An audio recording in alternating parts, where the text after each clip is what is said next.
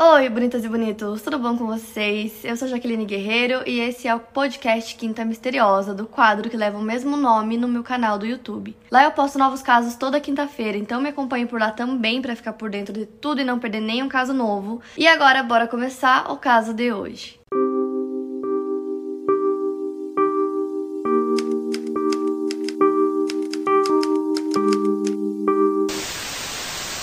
De hoje eu escolhi um caso que é um dos mais misteriosos, com certeza, de todos que eu já gravei, é um dos meus favoritos, que é o do Dan Cooper. Esse caso aconteceu no dia 24 de novembro de 1971, véspera da ação de graças nos Estados Unidos. Um homem que se autodenominava Dan Cooper se aproximou do balcão da companhia aérea Northwest Airlines no aeroporto de Portland, no estado de Oregon, nos Estados Unidos. O Dan Cooper vestia um terno preto e carregava uma maleta e um guarda-chuvas, era apenas isso. E aí ele comprou uma passagem só de ida para Seattle e pagou em dinheiro. Então o Dan Cooper embarcou em um Boeing 727 que faria naquela data o voo 305 com previsão de duração de 30 minutos até chegar em Seattle. Então ele entrou no avião, seu assento era o 18C, no final da cabine de passageiros. Ele acendeu um cigarro e pediu um whisky e um refrigerante. Outras pessoas que estavam no mesmo avião, né, outros passageiros, lembram dele como um homem de 40 e poucos anos, entre 1,78 e 1,83 de altura. Ele usava por cima do terno preto uma capa de chuva super levinha. Também estava usando mocassins e uma camisa de colarinho branco. Bem passado, uma gravata preta e um alfinete de gravata. E aí, beleza, a viagem estava correndo normalmente, era um voo super rápido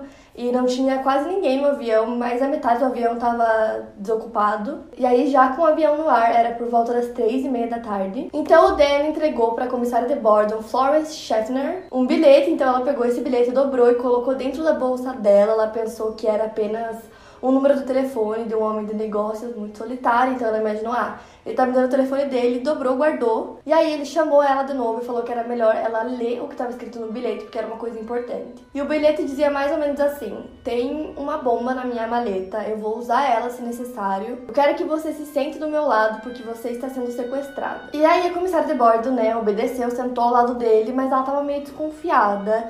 E aí ela falou que queria ver essa bomba, então se é que ele tinha mesmo uma bomba com ele. Então o Dan Cooper abriu a mala dele rapidamente para que ela pudesse ver e mostrou para ela oito cilindros vermelhos presos em fios em uma bateria. Então ele fechou a mala e exigiu para ela 200 mil dólares, quatro paraquedas, dois primários e dois de reserva e um caminhão de combustível em Seattle para que eles pudessem abastecer o avião. E aí a Florence, né, a comissária de bordo, anotou tudo que ele queria e ele era um, né, um senhor de meia idade, então tava, todo mundo tava entendendo direito o que estava acontecendo. Ela manteve a calma, assim, para que os outros passageiros não percebessem. Anotou tudo e foi conversar com os pilotos. Então ela foi até lá e informou o capitão. E aí a direção da linha aérea autorizou o pagamento do resgate, porque mesmo o avião, assim, praticamente vazio, tinha passageiros lá, tinha os comissários de bordo, os pilotos.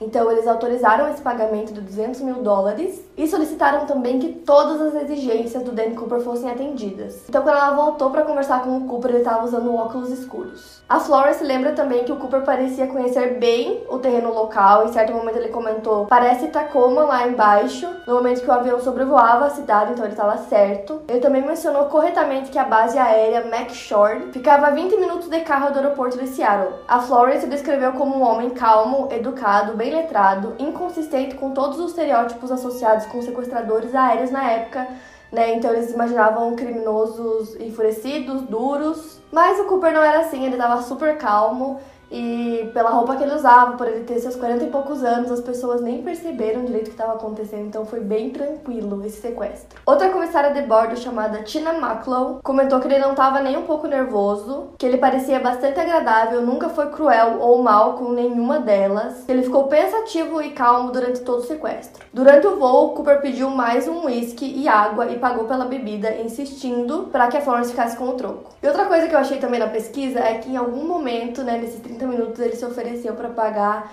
refeições para toda a tripulação Não sei se é verdade ou não, mas estava lá em algumas informações que ele se ofereceu para pagar comida para todo mundo do voo. Então, assim, ele era muito de boa, né? Ninguém nem percebeu. Então, ao entrar em contato com as autoridades pela rádio, o comandante da aeronave foi instruído a avisar todos os passageiros que o voo ia atrasar um pouco por problemas mecânicos. Só que na verdade não tinha problema nenhum. Eles pediram que ele fizesse isso para que eles conseguissem ganhar mais tempo para poder conseguir o dinheiro pedido, conseguir os paraquedas e tudo que o Cooper exigiu. Então, o comandante da aeronave ficou dando voltas, né, em círculos sobre o aeroporto até que eles conseguissem, né, que os oficiais conseguissem todas as exigências para que eles finalmente pudessem pousar. O presidente da companhia aérea Northwest era o Donald Nero e ele estava autorizando o pagamento, né, para o sequestrador, estava tentando juntar todo o dinheiro que ele pediu para poder fazer o resgate dos passageiros. E enquanto isso, o FBI que já tinha sido acionado, né, para estar lá no momento e tudo mais, estava questionando sobre os pedidos dele. Por exemplo, ele pediu quatro paraquedas, então eles ficaram se perguntando por que, que ele quer quatro paraquedas, só pode ser um blefe. Fora que como o Cooper é apenas uma pessoa e ele pediu quatro paraquedas, eles começaram a se perguntar se ele não queria levar algumas pessoas com ele, né, alguns reféns. Mas independente de todas as dúvidas, né, que estavam surgindo pro FBI, eles cumpriram todas as exigências porque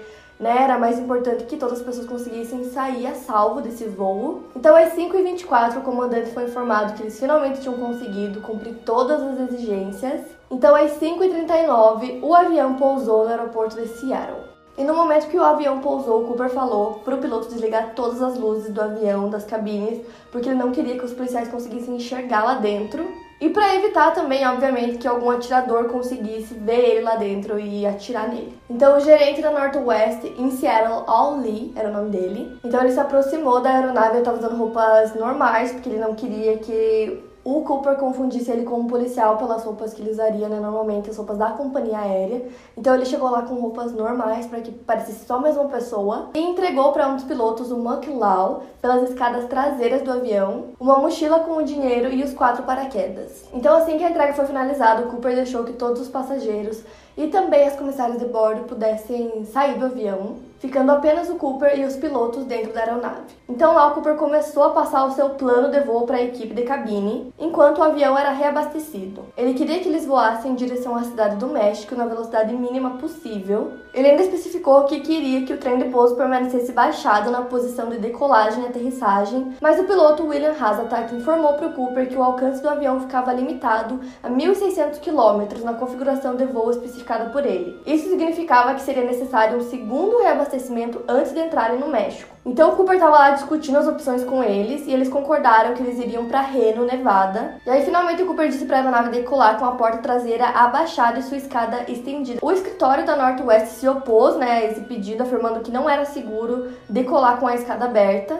Mas o Cooper afirmou que era sim seguro, mas que ele não discutiria o assunto, ele mesmo abaixaria uma vez que o avião estivesse no ar. Mas assim, eles não acreditaram que isso realmente fosse acontecer, então eles, ai, tá bom, tipo, leva logo esse homem para onde ele quer, para que ele desça do avião e todo mundo fique bem a salvo. Então os pilotos levantam o voo mais uma vez e eles iam na menor velocidade possível para que a aeronave conseguisse voar normalmente sem perder a sustentação. Então no momento que a aeronave decolou era 19h40, com destino ao aeroporto da cidade de Reno para fazer o segundo né, reabastecimento do avião. Na mesma hora que o avião decolou, dois caças militares também decolaram de uma base aérea próxima para conseguir acompanhar o voo de longe e ver se alguma coisa esquisita ia acontecer por ali. Então cerca de 20 minutos depois que o avião já tinha decolado, o Cooper acionou a escada traseira da nave e a companhia aérea, os policiais não deixaram. Então, ele mesmo foi lá, abriu essas escadas e pulou do avião e a tripulação notou uma rápida mudança no fluxo de ar, então isso indicava que alguma porta do avião havia sido aberta, e foi só aí que eles perceberam que o plano do Cooper era pular, né, do avião antes que eles chegassem a esse novo destino,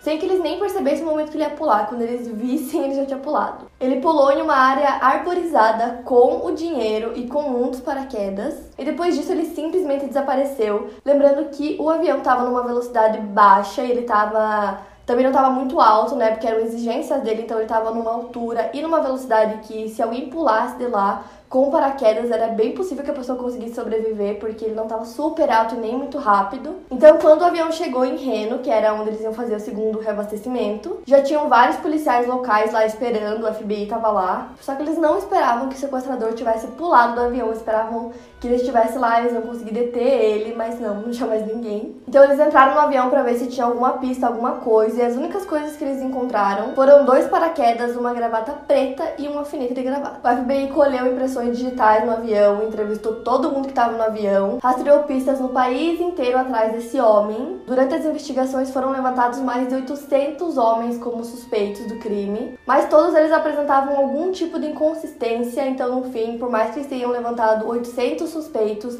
nenhum deles era o Dan Cooper. Então, ao longo dos anos, várias evidências apareceram, vários suspeitos fizeram com que o caso sofresse várias reviravoltas, e por muito tempo o FBI acreditou que o sequestrador tivesse simplesmente morrido durante o salto, mas essa teoria perdeu força ao longo dos anos com algumas evidências que foram surgindo. Um dos principais suspeitos era um homem chamado Richard Floyd McCoy, e ele havia realizado um sequestro semelhante, onde ele também tinha escapado de paraquedas menos de cinco meses depois do voo do Dan Cooper, segundo o FBI. Mas o Richard foi logo descartado porque não correspondia às descrições fornecidas pelos comissários de bordo e por outras razões não divulgadas pela agência. Uma das maiores dúvidas que ficaram em relação ao sequestro foi o conhecimento do Dan Cooper em relação à aviação e as capacidades operacionais do Boeing 727, que era o avião né, onde tudo aconteceu. E esse fato levou muitas pessoas a acreditarem que o sequestrador era um empregado de linha aérea, talvez da própria Northwest Airlines ou talvez um piloto aposentado aposentado. Por outro lado, levando em consideração o sucesso do Dan Cooper nessa missão, né, de conseguir pular e sobreviver,